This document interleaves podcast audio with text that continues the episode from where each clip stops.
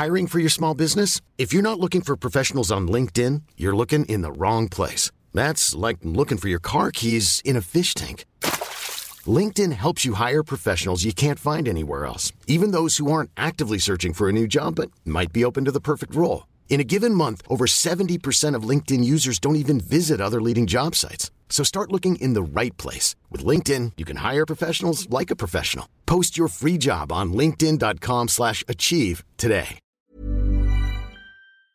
¿Puedo hablar con Mariela de Pago Proveedores, por favor? Todos los llamados comenzaban amablemente. Sí, habla Mariela. Hola Mariela, te habla Jorge, de la empresa OfficeNet. ¿De OfficeShop? No, OfficeNet. ¿OfficeRed? Desde que habíamos lanzado en 1997, docenas de empresas copiaron mejor nuestro nombre que nuestro servicio. No, OfficeNet. Ah, OfficeNet. Por un segundo empaticé con Jorge, pensando que debía tener ese diálogo docenas de veces todos los días. Este es el capítulo Maldita Meritocracia del libro El año en que nos volvimos humanos. Más información en soysolo.com.ar. Nos deben 560 pesos desde hace tres meses. Mi supervisor me dijo que si no pagan hoy mismo les iniciaremos un juicio ejecutivo, afirmó Jorge con mucha seguridad y un tono bien amenazante. No podía creerlo. Era verdad. Quise escuchar las grabaciones para confirmar que lo que me decían los clientes era una exageración, que desde la misma empresa en que prometíamos un excelente nivel de servicio era imposible que amenazáramos a los clientes si no pagaban. No era una exageración. Tu empresa tiene los mismos valores y estándares de atención en cada punto de contacto. Tiempo después revisaba cada interacción con clientes y futuros clientes, proveedores, hasta postulantes, para encontrarme con una constante. La incoherencia. En cada interacción parecíamos una empresa diferente, con líderes y valores distintos. Lo que las empresas hacen genera tanto ruido que no podemos escuchar lo que dicen, y menos creerlo. Pero lo de cobranzas era inconcebible. Éramos una startup tecnológica, caso de estudio, con valores desde el día cero que compartíamos en el momento de contratar. Esto no le podía suceder a un líder. Es en las incoherencias entre acciones y valores donde un líder, tomando decisiones sobre unas u otros, lidera. San Pablo, 2003. Estás loco, Santi. Tenemos que maximizar la cantidad de clientes que compran por primera vez. Después, maximicemos los que hacen una segunda compra. Y así sucesivamente. Con el rabillo del ojo vi, o sentí, cómo Marsilio se estremecía un poco, incómodo. Giró su cabeza como en uno de esos apasionantes partidos de ping-pong para ver qué me contestaba Santi. No, Leo, el loco sos vos. Traigamos solo los clientes que van a hacer una segunda compra y listo. Ahorramos esfuerzo y todos más contentos. Mientras Santi me replicaba, Marsilio, sin hacer ruido, había cerrado la puerta desde dentro. Tiempo después supe que nos estaba cuidando. Pero si pudimos traer mil clientes nuevos en marzo de 2002, fue nuestro récord, cuestión de repetir lo que hicimos. Marsilio, ¿podemos hacerlo? En esa época no habíamos aprendido todavía que cada cultura tiene una forma de comunicarse, y que los brasileños a veces decían que sí cuando quieren decir no. No recuerdo qué respondió, pero sí que lo hizo con mucha timidez y solo cuando los dos lo miramos. No nos importó su respuesta. Leo, pusimos objetivos muy ambiciosos a los vendedores. Así escuchamos, si recuerdas bien, algunos pidiendo una compra, por favor, tengo que darles de comer a mis hijos. ¿Y te acordás la cantidad de evoluciones que tuvimos el primer día hábil del mes siguiente? Seguimos discutiendo casi a los gritos, ya sin notar la presencia de Marsilio. Solo unos días después nos contó, con un largo y preparado preámbulo, que tuvo miedo de que nos pegáramos o que los otros empleados pensaran que la empresa estaba en una seria crisis. Nuevamente, no habíamos entendido la cultura. Y tampoco entendíamos de liderazgo. Tan ciegos somos que muchas veces promovemos a, por ejemplo, el mejor vendedor a supervisor de ventas, pensando que es un premio para la persona, perpetuando con nuestras acciones un sistema egoísta. La meritocracia suele ser una sentencia a muerte de las empresas, pero no por lo que piensan sus críticos habituales, que es la diferencia de origen, esa injusticia que hace a la meritocracia mucho más fácil para unos que para otros. Es la sentencia de muerte porque lleva a la gente a su nivel de incompetencia. Es desafiar a cada uno diciendo, a ver si sos tan bueno con esto como lo eras con algo más pequeño. Dime a quién asciendes y te diré cuán exitosa será tu empresa. Otra vez las comisiones, Leo. Con mi origen en logística había aprendido cuánto más eficientes éramos con menos picos y valles. Y los esquemas agresivos de comisiones generaban un pico enorme de ventas a fin de mes, con los vendedores tratando de llegar al objetivo, presionando clientes, tomando consultas como pedidos concretos, hasta inventando ventas, solo para que, al día siguiente, inicio de mes, tuvieran que revertir buena parte de esas ventas, tomando devoluciones, generando venta negativa, que tenían todo un mes para recuperar.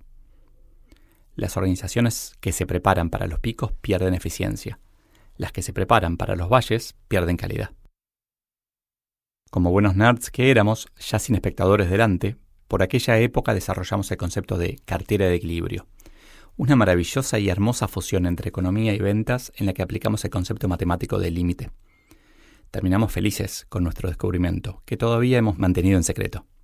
Años después, creo que podría hacer un libro entero sobre las cosas de matemáticas que pensamos que no servían, pero son fundamentales para los negocios. Aplicar lo que aprendes, como te lo enseñan, es útil aplicarlo en un lugar inesperado, hermoso. Unos años después de ese desarrollo y esas enfáticas charlas sobre cómo conseguir clientes, ya en Buenos Aires tuvimos casi la misma discusión, pero no nos dimos cuenta. El experto en anuncios en Google estaba convencido. Podíamos duplicar la cantidad de visitas al sitio invirtiendo solo un 20% más y realizando algunos ajustes en las palabras con las que publicitábamos. El equipo de marketing estaba súper entusiasmado. Tenían dos objetivos, visitas al sitio y branding, pero no medíamos esto último. Terminamos enfocándonos en los objetivos medibles, desechando los más difíciles de evaluar. Fue el de Google, pero podría haber sido cualquier otro experto en marketing digital, pero certificado en una herramienta. Una herramienta que, casualmente, es la que necesitamos. Por eso tiendo a confiar más en quienes están certificados en muchas o en ninguna. Para un experto en marketing digital, cada problema tiene como solución su certificación. El entusiasmo que tenía el equipo de marketing no duró mucho. Uno de sus integrantes recordó cómo, hacía poco, ya habían logrado ese objetivo. Como parte del contenido que creaban, un artículo que incluía vencimiento de impuestos, en su título, generó un tráfico tan grande que saturó nuestro sitio por unas horas, durante las que no pudimos vender ningún producto de papelería. Lo llamamos el efecto Groupon, recordando un caso de un restaurante que fundió al tener que honrar todos los cupones que había vendido muy debajo de su costo. El éxito extremo en una variable puede ser el fin de tu negocio. Es como pensar que podemos aprovechar el 100% de nuestra capacidad cerebral en lugar del mísero porcentaje que solemos destinar, sin comer 10 veces más azúcar, sin cansarnos más, sin que los músculos se nos atrofian. Veo patrones. ¿Cuál es el objetivo de un arquero? Atajar, que no le metan goles. Bien, y si ataja tan bien que nunca le meten un gol, pero otro equipo gana el campeonato, ¿estará contento? Un poco en lo individual, pero más vale que lo oculte porque el equipo lo odiará. ¿Y el de un delantero? Meter goles. Y si mete muchísimos por estar siempre en el área contraria, pero también por eso nunca ayuda en defensa y terminan perdiendo el campeonato, ¿va a estar contento? Un poco, en lo individual, en secreto. Tu objetivo dentro de un equipo no es tu puesto, es que el equipo logre su objetivo. Tanto es así que cuando un vendedor maximiza su performance, hace daño a la empresa. Si marketing es genial trayendo gente al sitio sin importar lo demás, también hace daño. No es solo que ventas y marketing tengan que trabajar juntos. Cada una de las áreas debería tener en la mira las necesidades del conjunto. Si a logística le decimos minimizar el costo por entrega y deciden hacerla, hacerla solo en pallets, destruyen valor pero maximizan su resultado. Igual que quien dice, pero yo hice lo que me pidieron. Los jefes suelen tener un doble mensaje, una contradicción. Maximiza esta variable, piden. Pero si uno es extremadamente bueno, el mensaje pasa a ser, pero no tanto. Qué difícil es decirle a alguien, después de pedirle que haga algo, que no lo haga tan bien. Siempre cambian el objetivo. Es lo que luego se escucha. No, no lo cambian. Simplemente nos pidieron que optimicemos nuestra área formal de responsabilidad, logística, ventas, arquero, en lugar de decirnos que, a través de ese foco, trabajemos para que el equipo gane campeonatos. Gerentes necios que exigís sin ver que luego os te arrepentiréis. Entendiendo que la tecnología finalmente nos permite ser todo lo humano que podemos ser, al dejar de hacer el trabajo de las máquinas, los líderes deberían escucharnos como lo que somos, humanos. Si tus empleados no te dicen en qué tenés que mejorar, se lo están diciendo a otros. Epílogo. ¿Cómo evitar estas incoherencias? La forma más fácil en apariencia es que el gerente, jefe o líder tenga la visión completa, pero nunca será suficiente. Por eso necesitamos compartir nuestra misión y valores y asegurarnos de que todos, empleados, clientes, proveedores y hasta un desconocido, tengan un canal para avisarnos de una aparente incoherencia y que actuemos en consecuencia. Todas las empresas son incoherentes. Las mejores cada vez menos. Mi jefe no me dice mis objetivos. Debe ser el ítem de las encuestas de clima que nos pone a todos en víctima. La respuesta es siempre la misma. Tus objetivos son que la empresa tenga éxito hoy y en el futuro. Aquí deberías decirme qué es más importante, hoy o el futuro. Es análoga a la diferencia entre ser jefe versus ser líder. Necesitamos mínimos resultados de corto plazo para poder dedicarnos a lograrlos de largo. Necesitamos apagar incendios para tener tiempo de entrenar a los bomberos y ayudar a evitarlos. La respuesta es una receta. Una pizca de hoy para llegar al futuro. Y después todo el futuro que puedas. Pedimos mal. El objetivo de toda persona en un equipo es que el equipo gane. Punto. Cada uno tiene un foco, pero ser demasiado bueno en él daña el resultado total, por lo que no está haciendo lo que debe. Optimizar un subsistema suboptimiza el sistema. Pasa igual con la vida como sistema. Maximizar el trabajo a costa de los demás no maximiza la felicidad. Equilibrio. O, si me encantara la matemática, aplicaría la serie de Fibonacci y diría, en todos los sistemas, sea una empresa o un organismo vivo, debemos crecer como una espiral. Lo que más avanza arrastra al resto hacia el futuro, desarrollándose casi parejo. Gracias a Fred Kaufman por la inspiración y por ayudarme a entender que a veces la inteligencia individual genera estupidez colectiva. Estoy contento de estar grabando este, este capítulo porque releyéndolo le veo valores que, a veces pierdo de vista. Me parece importante eso, tener como presentes ciertas ideas que son importantes y que el corto plazo, otra vez el corto plazo, nos distrae. Eh, estas ideas de que hay que hacer lo mínimo para poder llegar al largo plazo, o sea, de, de, corto plazo, hay que sacarnos de encima la urgencia absoluta para poder dedicar todo lo que podamos a largo plazo, me parece fundamental, entender que todas las empresas son incoherentes, pero las mejores van tratando de ser cada vez menos incoherentes.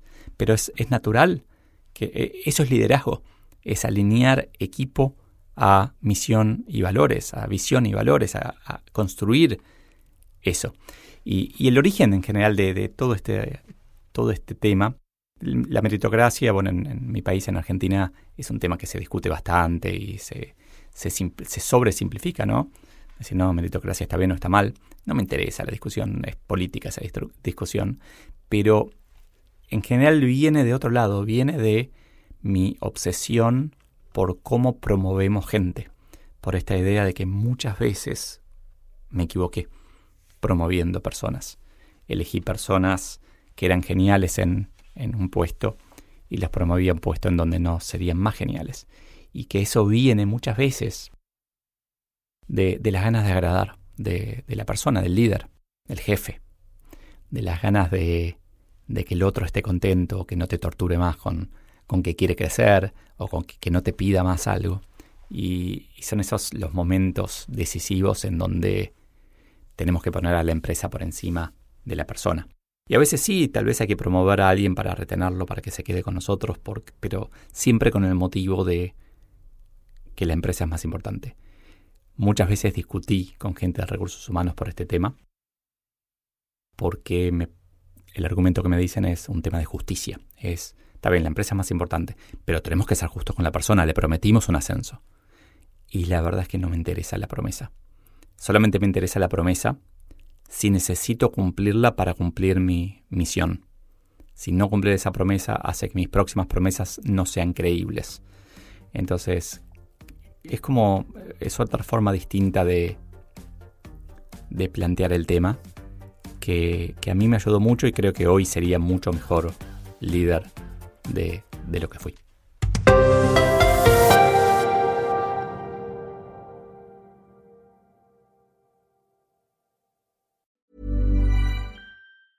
Ever catch yourself eating the same flavorless dinner three days in a row? Dreaming of something better? Well, HelloFresh is your guilt-free dream come true, baby. It's me, Gigi Palmer. Let's wake up those taste buds with hot, juicy pecan crusted chicken or garlic butter shrimp scampi. Mm.